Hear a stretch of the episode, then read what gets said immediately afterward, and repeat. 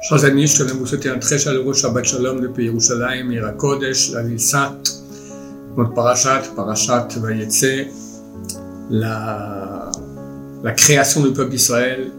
Yaakov Avinu arrive à Haran, chez Lavan, travaille pour se marier Rachel, et Lavan, après sept ans, lui met à la place de Rachel, et Rachel était au courant de cela.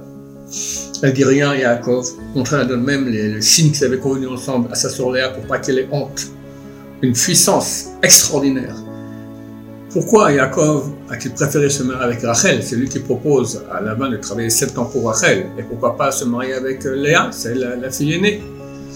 En fait, parce qu'il a admiré chez Rachel sa puissance justement de retenir sa bouche, de ne pas parler. Yaakov nous sa spécialité, c'est l'étude de Torah. Tu es un maître Yaakov, tu donneras la vérité à Yaakov, la vérité, c'est l'étude de Torah. Ishtam Yoshev Alim, un homme parfait qui s'assoit dans les tentes, les tentes et les shivot, étudie la Torah.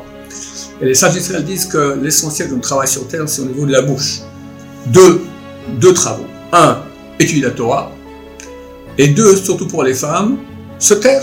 Pas parler à Shonara, pas parler de bêtises, pas parler de choses inutiles c'est écrit que les femmes ont pris 90% euh, de la puissance de parole est allée chez les femmes. Les femmes aiment plus parler que les hommes.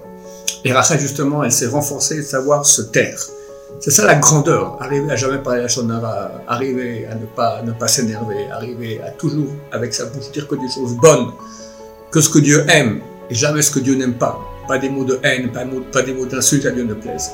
C'est ça qu'a vu Yaakov chez chez, Rachel. Et Rachel, effectivement, lorsqu'elle voit qu'on va donner Léa à sa place, elle aurait pu dire à Yaakov, attention, il va te rouler. Elle n'a rien dit.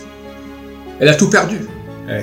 normalement, Yaakov n'avait pas le droit de se marier avec, avec, la sœur de sa femme. Il s'est marié avec Léa, peut plus se marier avec Rachel. Elle savait qu'elle allait tout perdre, son mari adoré, etc.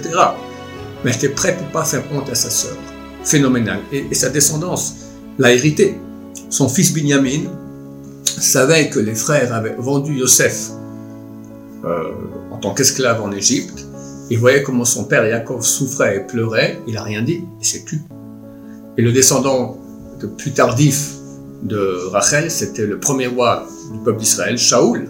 C'était qui Shaoul lorsqu'il a été sacré roi, il n'a rien dit à personne. Shmuel, le prophète, l'a sacré, il lui a dit pour le moment tu dis rien à personne, il n'a rien dit. Il aurait pu dire un peu à quelqu'un, son frère, son père, sa mère, voilà, je suis roi d'Israël. Rien.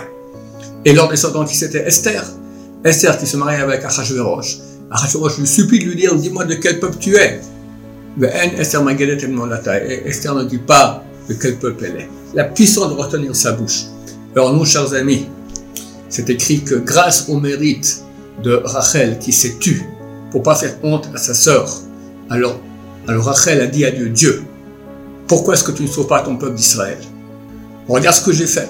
J'étais prêt à sacrifier ma vie entière pour pas faire honte à ma sœur. Par ce mérite, sauve ton peuple d'Israël. C'est écrit que Dieu lui a dit, par ton mérite, je sauverai le peuple d'Israël. Alors, chers amis, nous devons épouser les bonnes, façons de faire de notre mère, Rachel. Savoir retenir sa bouche, ne pas parler la shonara, parler que des mots d'amour et d'estime, de gentillesse, pas faire de critiques méchantes aux gens, pas, pas, pas, pas, pas, de, de, de bagarre, savoir retenir sa bouche. Et comme on dit Chazal, les sages d'Israël, celui qui retient sa bouche quand il y a une bagarre, alors le monde tient sur lui. Ça mérite énorme, le monde tient sur lui. Si Israël, aujourd'hui, beaucoup dans le peuple juif commencer à gérer ainsi, mais on va, on va être sauvé, il n'y aura plus aucun mort dans Israël, on va gagner la guerre à tchic en, en deux secondes. Alors, Bezrat Hashem, lors de cette paracha, prenons sur nous de faire des efforts considérables au niveau de la bouche. C'est l'essentiel de l'être humain. Comment, comment la Torah appelle l'être humain? Elle l'appelle Nefesh Raya, une âme vivante. Mais le Targum, la traduction en araméen dit Ruach là, un souffle qui parle. C'est ça notre, notre, notre essence, c'est ça notre réalité. L'essentiel de l'être humain, c'est dans sa bouche. Alors s'il a une bouche qui est sale, alors il est sale. Il ne veut pas être sale. S'il est propre, alors il est propre. Et il est aimé de Dieu. Chers amis, notre puissance est dans notre bouche. Purifions-la, ainsi Dieu écoutera nos prières beaucoup mieux et sauvera notre peuple Hachem, qui est plus aucun mort, plus aucun blessé, que Dieu amène la Givla Amen, Amen. Shabbat Shalom, Umvurach.